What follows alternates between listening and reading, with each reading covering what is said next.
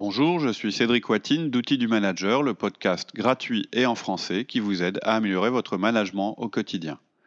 Loin de la théorie et des solutions compliquées, nous vous proposons plusieurs fois par mois de véritables outils pratiques et performants que vous pourrez mettre en œuvre immédiatement. Vous pouvez nous retrouver sur notre site outildumanager.fr. Vous y trouverez des contenus à télécharger, de nouveaux podcasts et pourrez poser vos questions sur nos forums de discussion.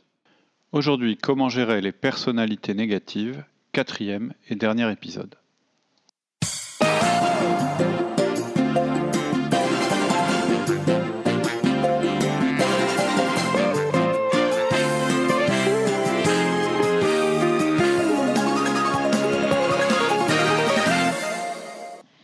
Ensuite, tu disais donc dans le point suivant euh, hmm. le droit d'interrompre. Oui, vous êtes le chef, hmm. que vous soyez celui qui dirige la réunion ou pas, hein. vous êtes le chef. Vous pouvez interrompre la personne. Vous êtes pourtant, je parle souvent de l'écoute, etc., etc. Mais là, vous êtes le chef, vous pouvez interrompre la personne. Vous êtes en train de discuter avec quelqu'un pour trouver une idée ou pour faire accoucher une décision, et Vlatipoc, tout d'un coup, Henriette arrête pas de vous interrompre en, émettant des objections négatives. Hmm. Vous pouvez l'arrêter. Non, mais Henriette, on a entendu, mais pour moi, ça ne doit pas nous empêcher d'avancer dans la réflexion. Oui, mais... Non, non, non. J'ai entendu, mais je pense que ça vaut le coup de continuer la réflexion.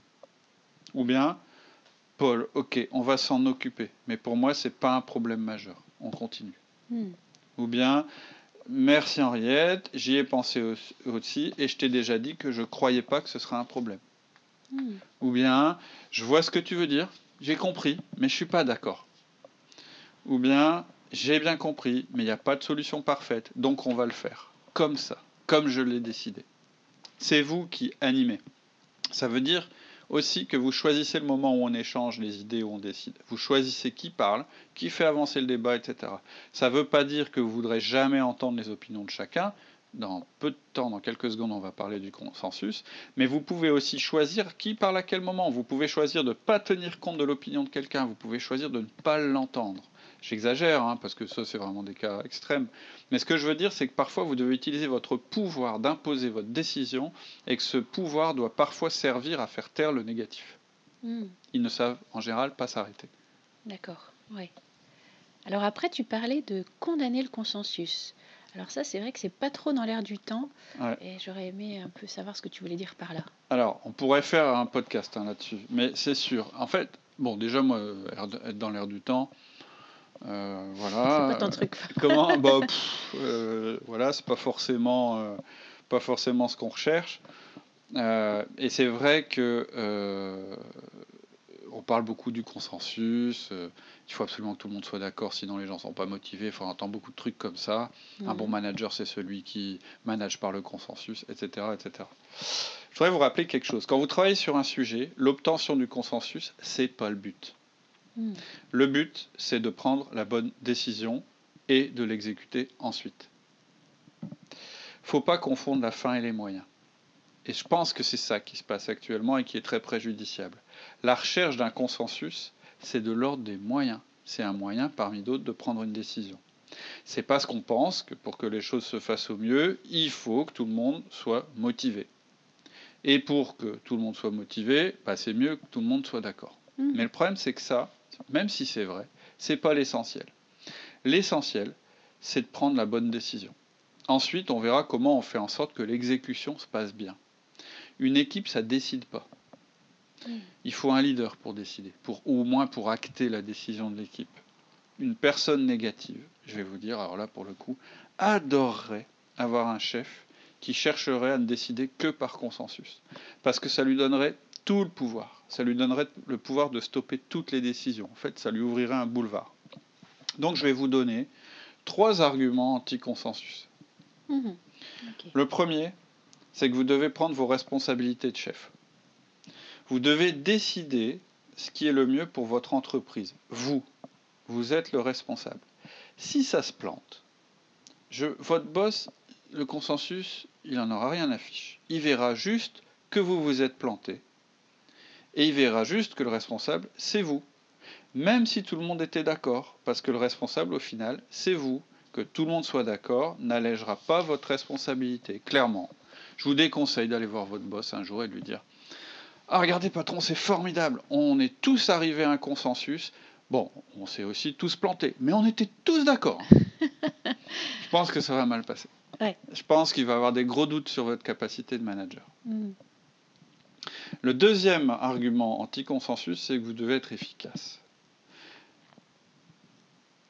Souvent, vous allez devoir pousser, provoquer une décision, trancher, alors que tout le monde n'est pas complètement d'accord. Sinon, vous n'allez pas avancer. Vous êtes là pour débloquer la situation, pour trancher. C'est pourquoi vous devez restreindre le temps de parole des personnes qui ne sont que négatives. Mhm. Donc vous les avez écoutés, vous avez demandé un avis, et maintenant vous tranchez. Et puis ensuite, vous passerez à la, à la phase d'action, et là, vous devez aussi être clair avec les personnes négatives. Vous devez les engager comme les autres et les empêcher de se soustraire à leurs responsabilités pour qu'elles disent plus tard, vous voyez, j'avais dit que ça allait se planter. Ça, c'est typique. Hmm. C'est là où vous allez rechercher la cohésion, la solidarité dans l'exécution. C'est là où on se plante souvent.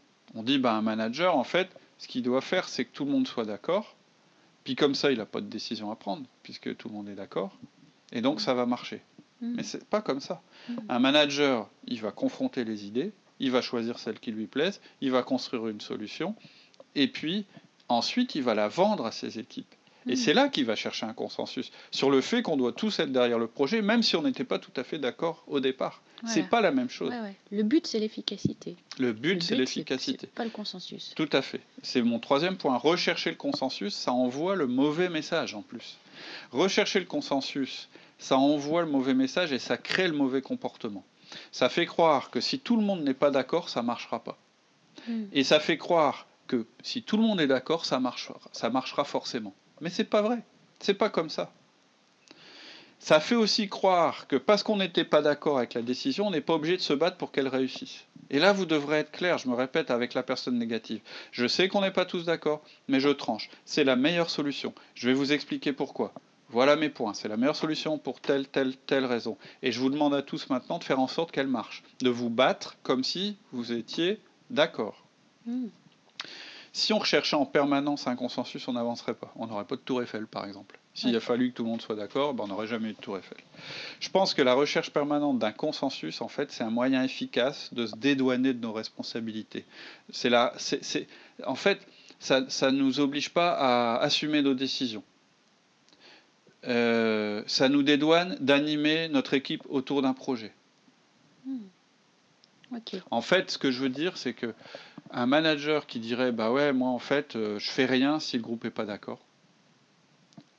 Il se limite quand même beaucoup. Il se limite. Et surtout, il se dédouane de sa responsabilité de faire avancer les choses. C'est-à-dire que pour moi, c'est un mauvais manager, celui qui dit ça. Oui, oui, moi, c'est tout par consensus. Non, non. Le vrai talent d'un manager, le vrai, la vraie chose à développer, ce sur quoi on base presque tout ce qu'on vous dit depuis le début dans Outils du Manager, c'est de réussir à influencer le comportement de vos collaborateurs pour aboutir à une performance. Hmm. Ça veut dire que, effectivement, l'idéal dans le monde de Candy, ce serait que tout le monde soit toujours d'accord avec tout, tout ce qu'on a à faire. Or, hmm. ça arrive jamais. Hmm. Ou alors vous allez prendre que des décisions qui sont des moyennes fades, ou alors vous allez remettre en cause les décisions que vous avez prises au premier obstacle, etc.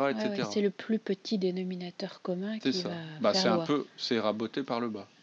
Vous avez une réunion, je donne un exemple. Vous avez une réunion, euh, votre directeur du marketing présente euh, les nouveaux logos. Mmh. Et puis, euh, bah, vous êtes voilà, influencé par diverses façons de gérer, je dirais, de manager. Et vous dites, bah, on va le faire au vote. Mmh. Et puis, vous allez donner le même droit de vote à tous ceux qui sont dans la salle. Oui. C'est pas logique parce que tout le monde n'a pas le même niveau d'information. Euh, Vous niez la compétence et la responsabilité en même temps de votre directeur du marketing.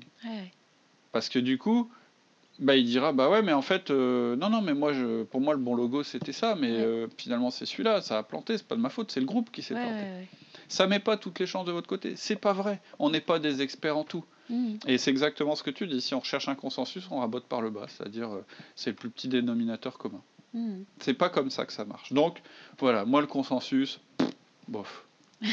que vous réussissiez à développer un consensus dans votre équipe sur la réalisation des objectifs, etc., etc., oui, mais c'est pas un consensus en fait, c'est une, une, cohésion, c'est une cohérence, c'est une espèce de solidarité, un alignement derrière un objectif. Ça, d'accord. Mmh. Et ça, c'est votre talent. Mmh. Mais rechercher un consensus dans tout ce que vous allez faire, ça marchera pas. Je vous dis, on se met des bâtons dans les roues en tout à fait. de faire ça. Et ensuite, et vous donner du pouvoir en négatif. Oui, en plus. Alors tu disais aussi qu'en privé, euh, on pouvait, euh, il y avait aussi le rôle du feedback mm. euh, qui pouvait être très utile pour la personne négative, Tout à fait. les managers de cette personne-là. C'est le principe d'outil du manager en fait. On juge pas les personnes et on les condamne pas à l'avance. Mm. Par contre, on cherche en permanence à indiquer aux collaborateurs s'ils sont performants ou pas. S'ils sont performants, on renforce leur comportement en disant bah continue. Et s'ils ne sont pas, on leur demande d'ajuster leur comportement. On a un modèle qui s'appelle le modèle du feedback et qui fait partie des quatre outils fondamentaux de notre méthode. Ce modèle, en fait, il est en quatre parties. Alors voilà, quand la personne a eu un comportement, je vous invite à écouter le podcast. Là, je vais vous donner en fait des, exemples de, de, feedback, mais il faut que vous compreniez le modèle pour bien le faire. Là, tu donnes les exemples pour adapter à la personne négative. Voilà, mais euh, ouais, tout à le fait. modèle. Euh, Alors, quand la personne a eu un comportement négatif préjudiciable à la performance, vous pouvez lui faire un feedback. C'est pas une obligation. Vous pouvez le faire si vous voyez que c'est régulier, c'est-à-dire que régulièrement ça commence et que vous sentez que ça vaut le coup de s'occuper de, de, de, ce comportement-là. Donc quand vous avez un moment avec eux en tête à tête, vous pouvez leur faire un feedback je reprends là les exemples qu'on avait pris dans notre podcast sur les tueurs de réunion, un peu de choses près. Donc ça donne ça. Et je peux te faire une remarque. Quand tu nous dis, mais il y a d'autres risques dont on n'a pas parlé aussi tard dans la discussion, alors qu'on prend des décisions, ça ressemble à une volonté délibérée de stopper le projet. Est-ce que tu peux stopper ça, s'il te plaît? Hmm. euh, Je peux te faire un feedback. Quand tu soulignes ce risque sans apporter aucune solution, je ne trouve pas que ça nous aide beaucoup. Est-ce que tu peux essayer de parler solution plutôt que problème la prochaine fois? D'accord. Et je peux te faire un feedback. Quand tu dis à Martine, tu trouves pas que Paul est un incapable, cela n'aide pas beaucoup la cohésion d'équipe. Est-ce que tu peux essayer de faire mieux? Vous voyez, vous leur parlez de leur comportement et de son impact, pas de l'intention qu'ils avaient. Vous leur collez pas une étiquette non plus. Vous citez des faits précis, des choses que vous pouvez voir et entendre, et vous citez leur impact sur l'équipe ou le projet. Et ensuite, vous leur demandez de changer leur comportement puisque vous êtes leur manager, c'est votre job. Mhm. Ok. Voilà. Et alors j'avais un truc à dire avant qu'on se quitte. Euh, la solution à tous les problèmes, en général, elle est toujours. Faut, faut, toujours. Quand on a un problème, en général, moi ce que je conseille, c'est de commencer par euh, regarder chez soi. Et ensuite, autour de son bureau, et ensuite son environnement proche, et voilà, par, euh, par euh, démarches successives le plus large possible. Donc, il y a un dernier conseil que je vous donne, c'est de vous demander pourquoi la personne négative pense qu'elle peut vous parler de cette manière-là. Mm. Demandez-vous si vous ne vous laissez pas aller au négatif de temps en temps.